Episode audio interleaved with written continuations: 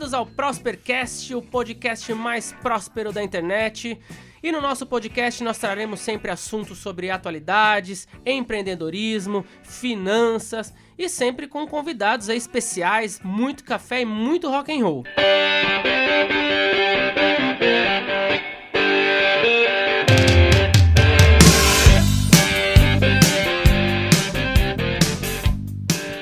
Eu sou o Rafael Meneghelli. Eu sou o Thiago Navarro. E hoje a gente tem aqui, né, Thiago, um convidado especial, como a gente falou, sempre que possível a gente vai trazer convidados especiais para trazer conteúdo bacana, sempre novidades. E hoje a gente tem a felicidade de estar conosco o Rafael Medeiros, do arroba Partiu Poupar. Seja bem-vindo, Rafael. Opa, muito obrigado, Rafael, Thiago, pelo convite aí. Tamo junto, vamos falar um pouquinho sobre né, o que vocês quiserem na parte de investimentos e vamos nessa. Rafa, obrigado pela presença, tá? Então, assim, primeiro vamos fazer o pessoal que já segue o canal te conhecer um pouquinho, né? A gente te conhece, a gente já segue tanto a sua página do Instagram, quanto a sua página do YouTube já faz um tempo. E a gente é, quis chamá-lo aqui exatamente porque a gente acha que você faz um conteúdo muito bacana, muito claro, muito simples, muito transparente e muito imparcial, realmente buscando aí, de fato, levar a educação financeira para o seu público, né? Seja ele em qual canal. Então conta um pouquinho quem é você, o que você faz, sua experiência, um pouquinho aí da sua vida pessoal também, para o pessoal entender com quem a gente está falando hoje. Ah, beleza então. Basicamente eu sou Rafael Medeiros, né? Eu tô fundei o Poupar junto com dois outros amigos aqui de Curitiba. Isso já faz um pouco mais de um ano e meio. E na verdade a ideia de começar a falar um pouco disso, né, da parte de, é, de educação financeira, investimentos, parte comportamental, compras, né, como é que motiva as pessoas a comprarem alguma coisa ou outra, enfim, parte de poupar, que é muito do que a gente fala também, surgiu principalmente de necessidades minhas mesmo, assim, sabe? Então, é, chegou um momento na minha vida onde minha filha nasceu e eu percebi que eu precisava assumir a responsabilidade pelas minhas finanças. A partir disso, eu comecei a pesquisar muita coisa sobre finanças, é, pesquisei especificamente sobre investimentos né, no começo, e a partir desse momento eu realmente me apaixonei pelo assunto. E eu comecei a perceber, ao falar com as pessoas mais próximas, que ninguém tinha conhecimento. Né, da parte de investimentos. O pessoal, pô, deixava dinheiro na poupança, imaginava que o único investimento possível era comprar um terreno, construir uma casa, ou alugar uma casa, enfim, esse tipo de coisa. E eu percebi que tinha bastante espaço nisso. E aí conversei com esses dois amigos meus, né, que são meus sócios hoje no projeto, e a gente decidiu fazer um, na verdade surgiu com uma ideia de um site só, basicamente fazer um filtro de conteúdos que a gente achava relevante na internet, para que as pessoas não precisassem ir atrás de um conteúdo em vários lugares diferentes, e simplesmente teriam tudo isso de uma maneira organizada lá, para que elas pudessem acessar e aprender. Esse era o plano inicial. Começou ano passado, né, basicamente em maio do ano passado, a gente começou que a gente lançou oficialmente. A gente começou também com o Instagram, com o Facebook, demos até mais atenção no Facebook, mas a gente começou com essa ideia. Acabei falando, me empolguei falando do projeto, esqueci de falar um pouco de mim. Eu sou da área de desenvolvimento de sistemas. Eu tenho formação totalmente técnica, meu background é todo tecnológico. Dos meus Legal. amigos também, dos meus sócios também. Imagina as coisas. Então não tem ninguém na área financeira de formação. Então a gente vem de um background totalmente tecnológico. Então a gente teve facilidade para fazer site, pensar em plataformas, isso tudo a gente tem uma certa facilidade no conhecimento, né? Então eu trabalhei 10 anos na área com desenvolvimento, é, fui gestor de times de tecnologia, e não tem nenhum designer também, é tudo a gente que faz. É, a gente faz, a gente escreve, grava os vídeos, edita. Então, hoje em dia, muito do que, cara, a gente mete a cara mesmo. Eu acho que qualquer projeto que começa também vai um pouco disso, né? Até chegar um ponto que ele vai amadurecer, talvez ter um time mais especialista em algumas coisas, ali para você ter uma pessoa para editar teus vídeos, enfim. Tem gente que já tem isso, a gente ainda não tem, mas o mais importante que a gente vê é realmente passar a mensagem, né, e ajudar a disseminar a educação financeira. Eu entendo que isso é um dos pontos mais importantes e a gente faz com muito carinho, assim, com muito cuidado também, sabe? Eu vejo que um, um pouco do que diferencia a gente, então tem bastante perfil na internet, tem muita coisa boa, muito conteúdo legal, mas tem muita gente que acaba não tendo muito cuidado. As pessoas fazem aquela coisa chata de ir lá copiar descaradamente conteúdos de outros. Beleza, apesar da pessoa estar copiando, a parte boa é que ela está ajudando outras pessoas que podem ver essa mensagem, independente de quem fez, pelo menos alguém, isso pode impactar alguém positivamente. Tá? É, pelo menos isso eu acho interessante, mas, cara, a gente tem um pouco de cuidado ali que eu acho que acaba fazendo sentido para muita gente, por isso que a gente conseguiu um, bom crescimento aí. E hoje a sua principal vitrine, a sua principal plataforma, canal, seria o Instagram mesmo, né? O arroba partiu poupar. Exatamente. Hoje é o Instagram, a gente está crescendo bastante no YouTube, colocando bastante conteúdo lá, dois vídeos por semana e tudo mais, mostrando para quem quer, né, um conteúdo um pouco mais técnico, a gente está indo também para o YouTube, mas com certeza o principal canal é o Instagram. Rafa, agora uma pergunta assim que você contou um pouquinho lá da tua carreira, já contou um pouquinho do Partiu Poupar, mas e quem os, foram os seus influenciadores na busca pelo conhecimento em finanças e quando ele começou? Foi nesse período, realmente, que minha filha nasceu. Eu comecei a. Eu não lembro por que, que eu caí, cara, mas eu caí num vídeo da Nath, da Natália Arcuri. Não sei porquê, e nem lembro exatamente qual vídeo foi, mas eu caí alguma coisa de tesouro direto, comecei a ver sobre isso, e aí eu comprei um livro, eu tava no Kindle na época, aí eu comprei um livro do Serbase, aquele Como Organizar a Vida Financeira, e já destruí o livro rapidamente, em dois dias eu li, e daí, cara, isso começou a me deixar maluco, assim, por querer mais conhecimento. Daí eu fui comprando novos livros, a com, começar a acompanhar outros canais, né? Daí, pô, cheguei realmente no canal do YouTube do Gustavo Cerbasi também.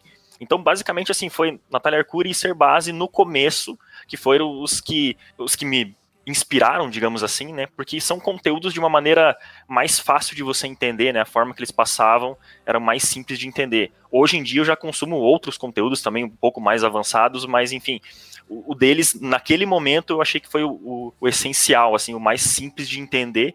E esse foi um dos motivos também que inspirou a gente do Partido Popar de trazer conteúdos um pouco mais simples, né? Mais fáceis de entender, porque realmente é complicado, cara. É uma sopa de letrinhas, muita gente não quer aprender justamente por preguiça. Porra, cara, tem muita coisa ali que eu vou ter que aprender, CDI para lá, Selic, LCA, não sei o que, a pessoa já aí já é um bloqueio. Então a gente tenta não focar tanto nisso, tentar uma linguagem um pouco mais clara, direto ao ponto. É isso que a gente procura prezar aí bastante no projeto.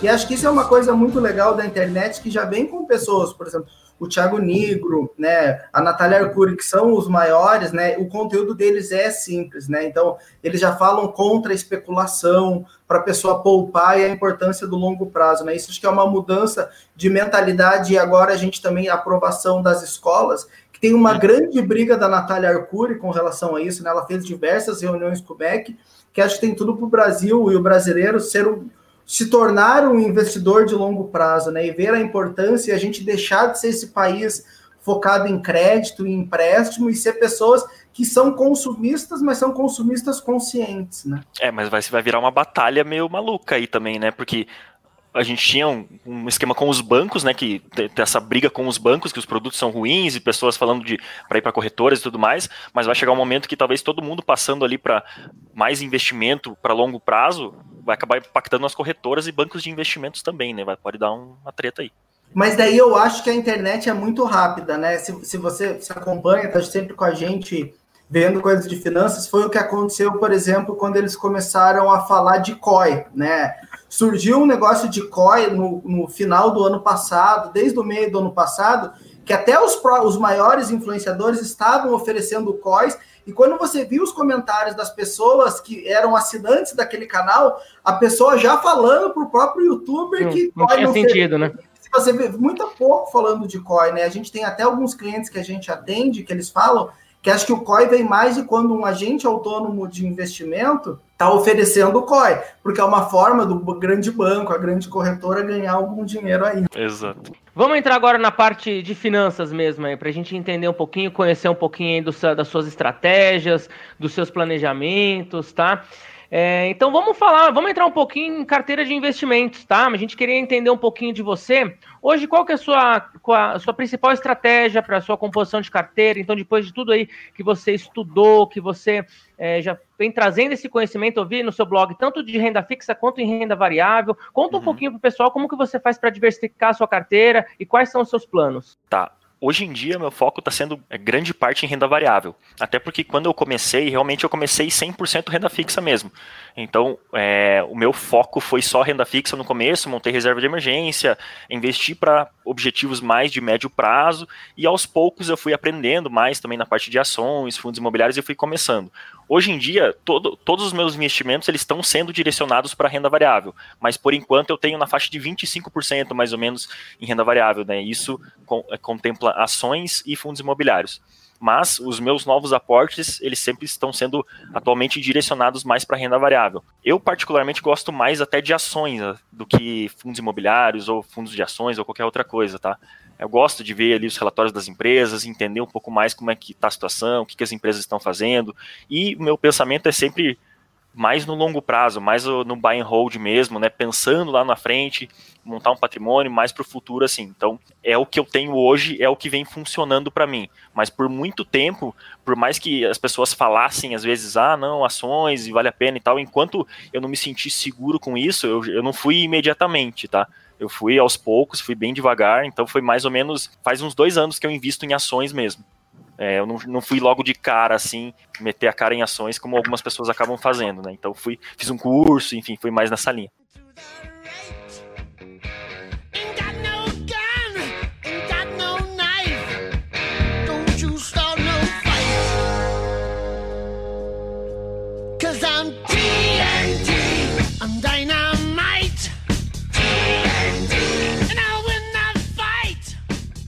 É, seguindo, Rafa, eu quero mudando um pouco de assunto, mas ainda permanecendo em bolsa de valores.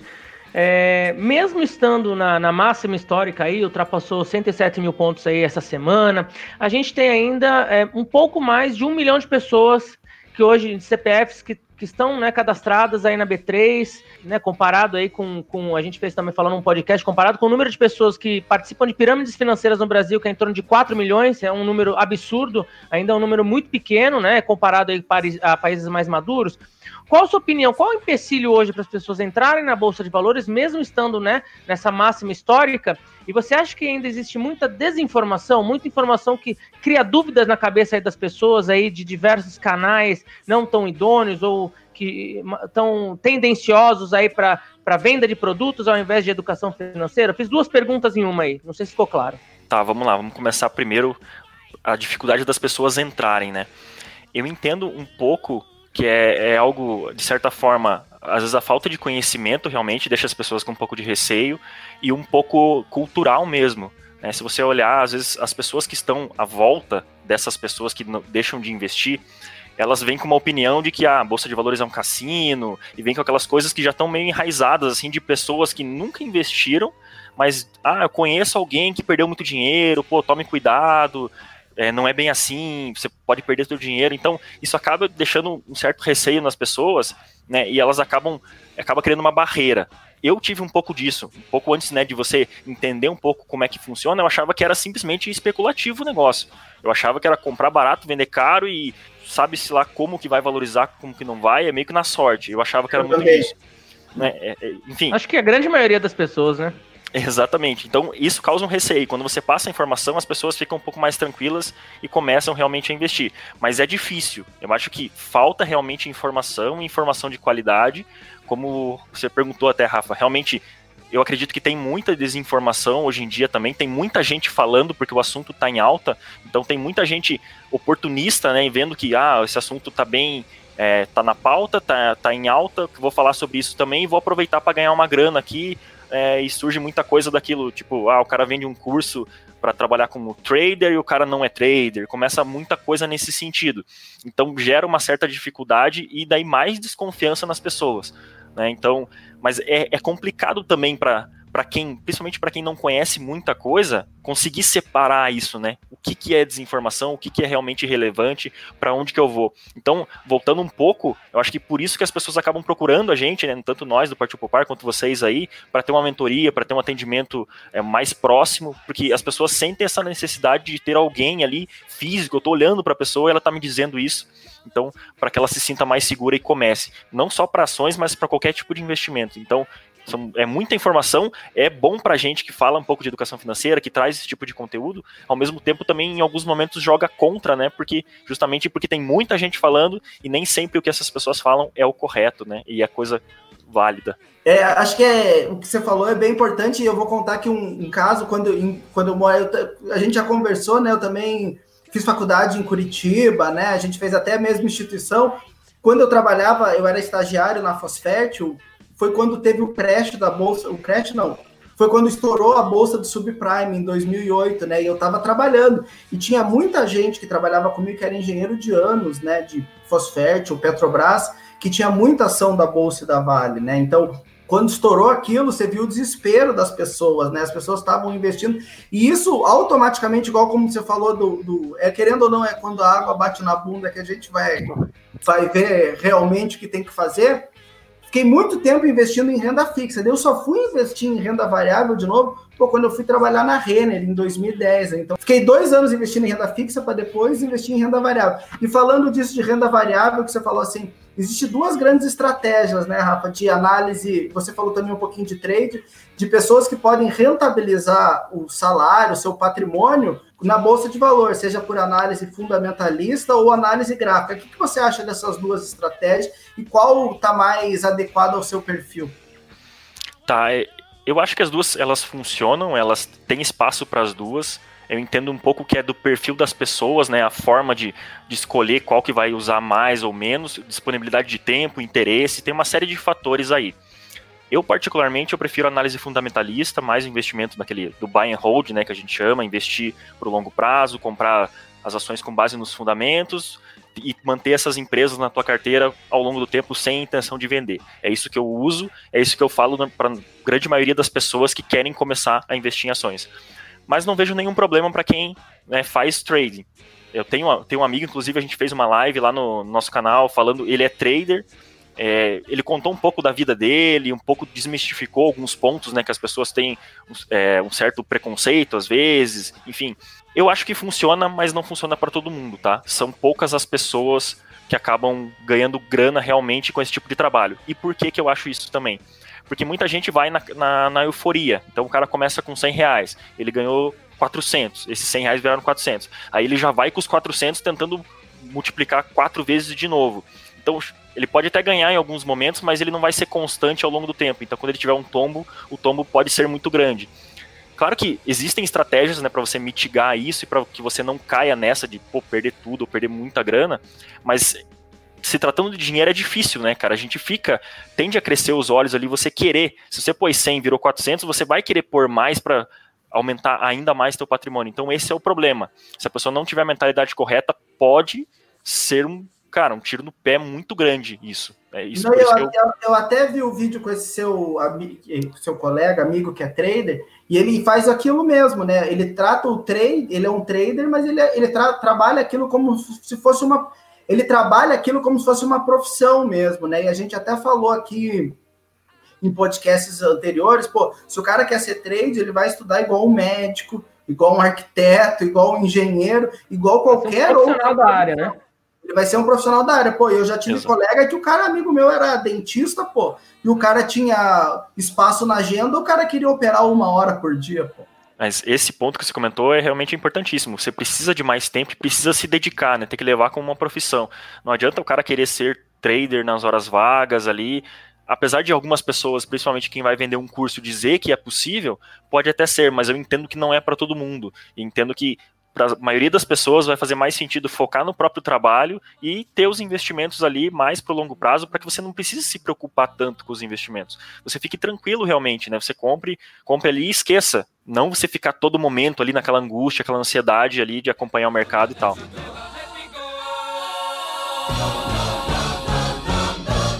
Mamma mia, mamma mia, mamma mia, let me go. Beelzebub has a devil put aside for me.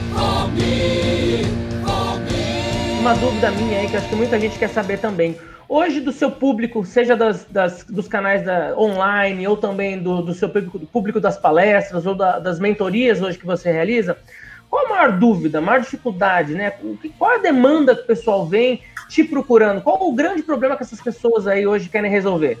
Então, Rafa, o principal de tudo é como que eu começo. Acho que isso talvez para vocês também seja algo bem comum, mas as pessoas realmente não sabem por onde começar.